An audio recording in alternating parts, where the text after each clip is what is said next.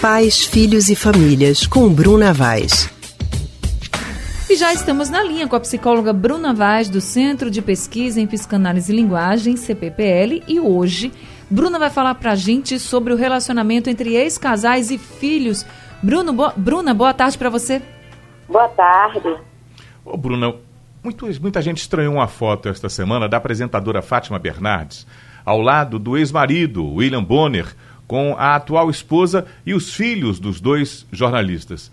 Muita gente se surpreendeu exatamente com a naturalidade que o ex-casal demonstrava naquele instante. Como se não fosse possível, Bruna, um ex-casal conviver harmoniosamente com os filhos e também com os novos companheiros e companheiras, né? Exato. Alô? Oi, Bruna, tá ouvindo a gente? Oi. Eles, é, as pessoas encararam como se não fosse possível, mas isso é possível. Isso, é super possível. E eu, eu costumo dizer que é, é bom que seja assim.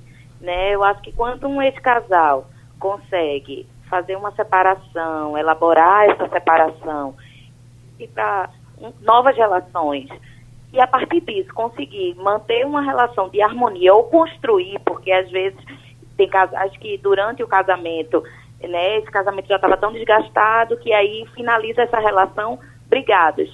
Então, é importante que depois que se elabore esse momento de separação, eles possam né, construir uma relação harmônica em função dos filhos.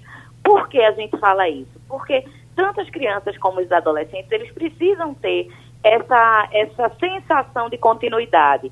Se na casa do pai, na casa da mãe, precisa sustentar também o que acontece na casa do pai, é, o contrário, a mesma coisa.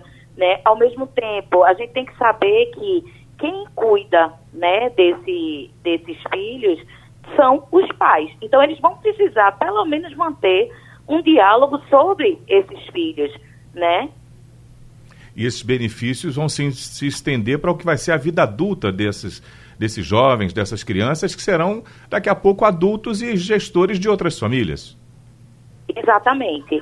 É, eu sempre falo que a forma que os adultos né, que os pais conseguem se relacionar, isso vai ter um reflexo na vida dos filhos, é, seja positivo, seja negativo, né? Se conseguir uma, uma boa harmonia, vai ser bem positivo, na medida de que eles, é, as crianças, quando crescem, os, e os adolescentes, quando crescem, padrão de relacionamento é relação familiar que eles aprendem, né, a ser pais e mães, marido, esposa.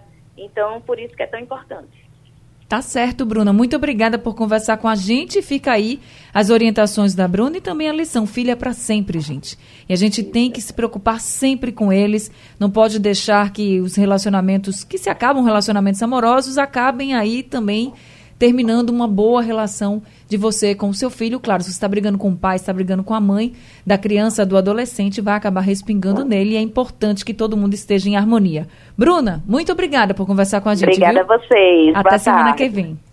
A gente acabou de conversar com a psicóloga Bruna Vaz, do Centro de Pesquisa em Psicanálise e Linguagem, CPPL.